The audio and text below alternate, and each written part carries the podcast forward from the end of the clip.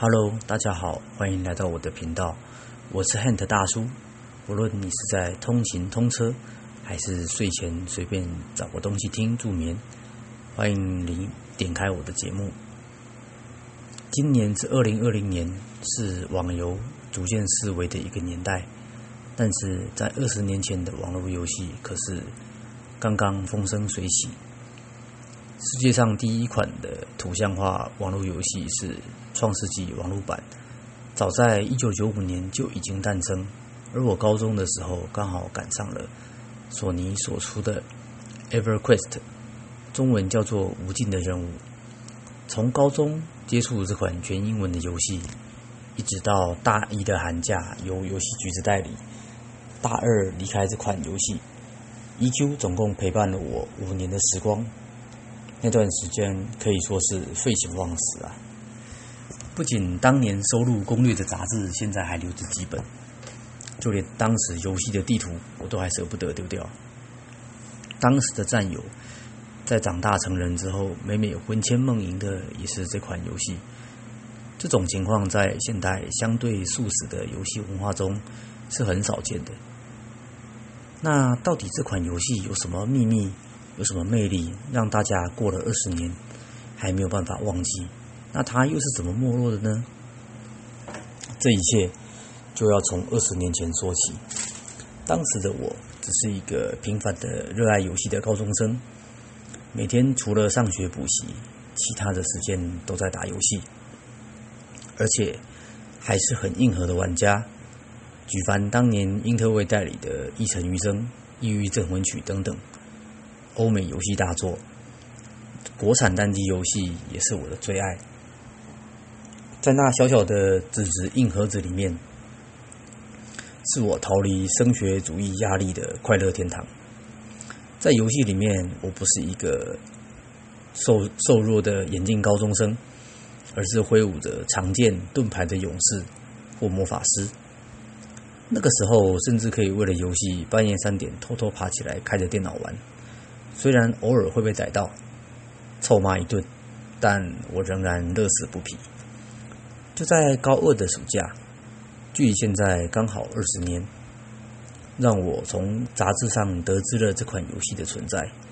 详细是怎么办账号的，我也不记得了。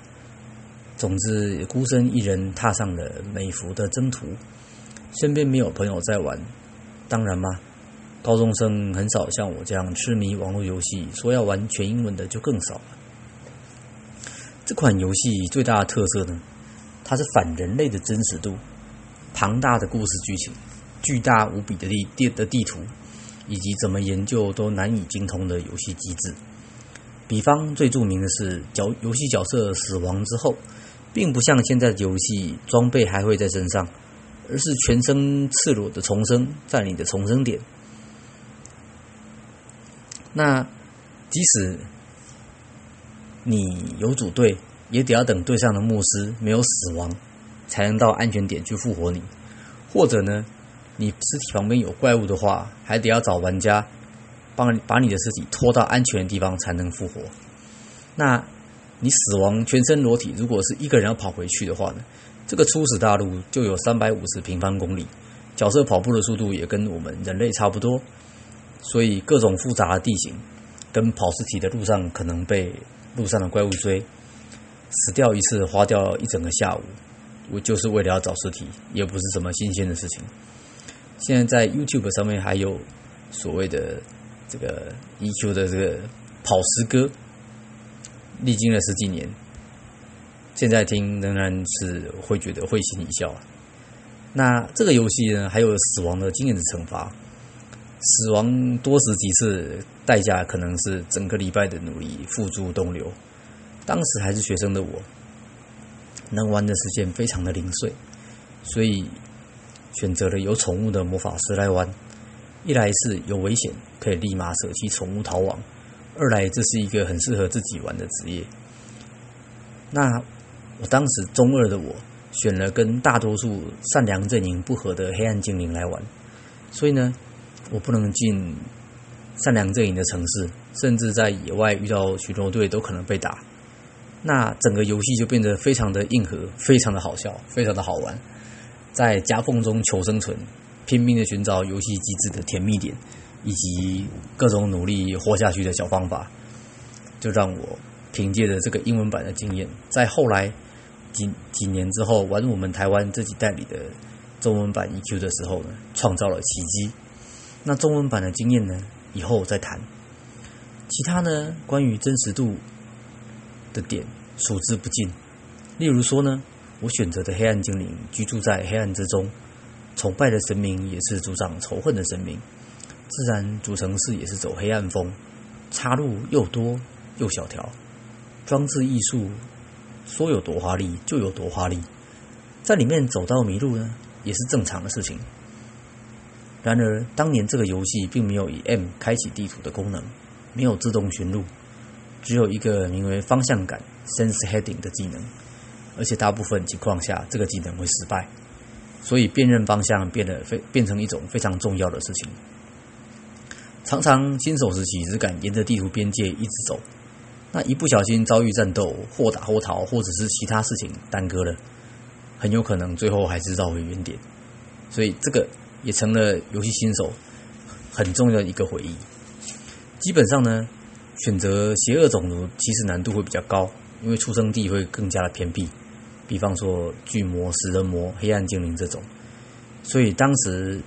的情况，选择黑暗种族、邪恶种族不只是丑哦，不止丑、黑、脏以外，那在玩游戏难度相对会难一点。那。当年的游戏可没有鸟点，没有传送点，传送是高等巫师跟德鲁伊专属的功能。在奇幻世界的观点底下呢，邪恶种族是不会有德鲁伊的，这也造成了这个选择邪恶阵营的玩家相对的比较少。另外一个是令人津津乐道的是木精灵 Wood Elf，他们的家乡凯尔辛是位于一片。大森林上面的城市，上下大树的方式呢是平台电梯，许许多多的新手老手常常一失足掉下来就找不到自己的尸体了。但是在二十年前，相对很棒的美术以及优秀的音乐，还有魔界精灵弓箭手的帅气推波助澜下，还是有好多玩家选择木精灵游侠或德鲁伊。作为主要的角色，然后找不到自己的尸体，又乖乖的创了另外一个种族。再谈地图移动，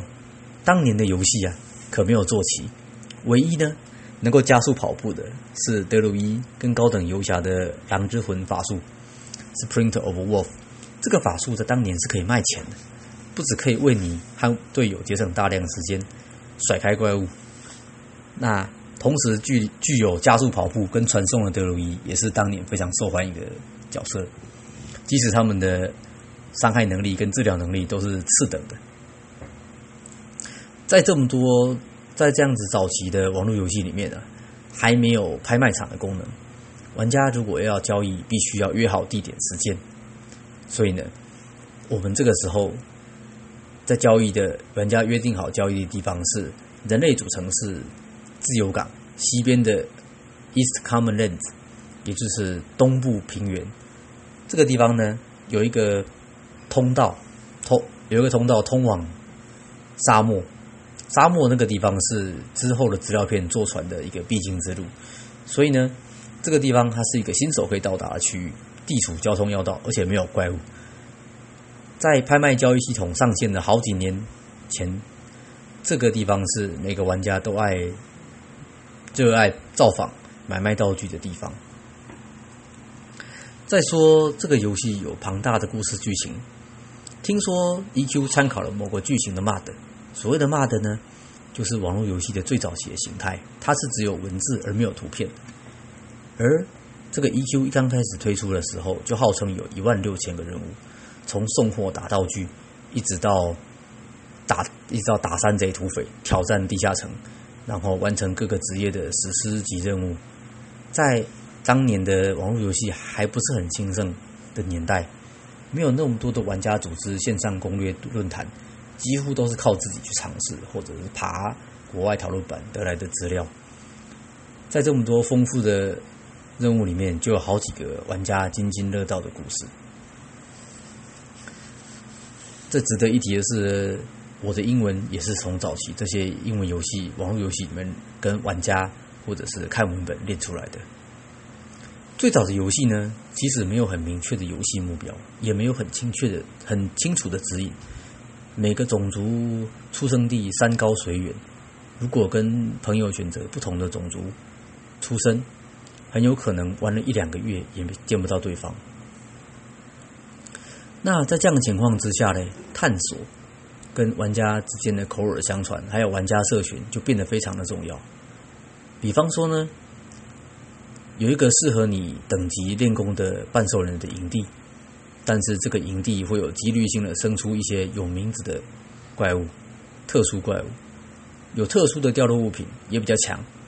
如果你在打一般怪物的时候没有错开他们的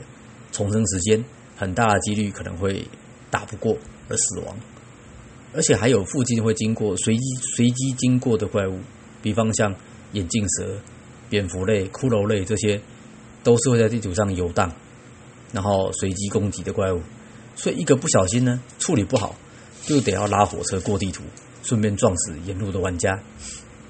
所以这个游戏的小知识就变得非常的重要，不仅仅是打宝打怪物消磨时间。而是真的有冒险的感觉，毕竟一次死亡的代价可以说是非常的惨重。最早的游戏分为安东尼卡跟斐达沃两个大陆，以及中间的野泪之海。这种设计很像是在几年以后出现的魔兽世界。大陆之间呢，交通需要船，如果一不小心落海了，先别提海里面有怪物这件事情。以没有练习过游泳的角色。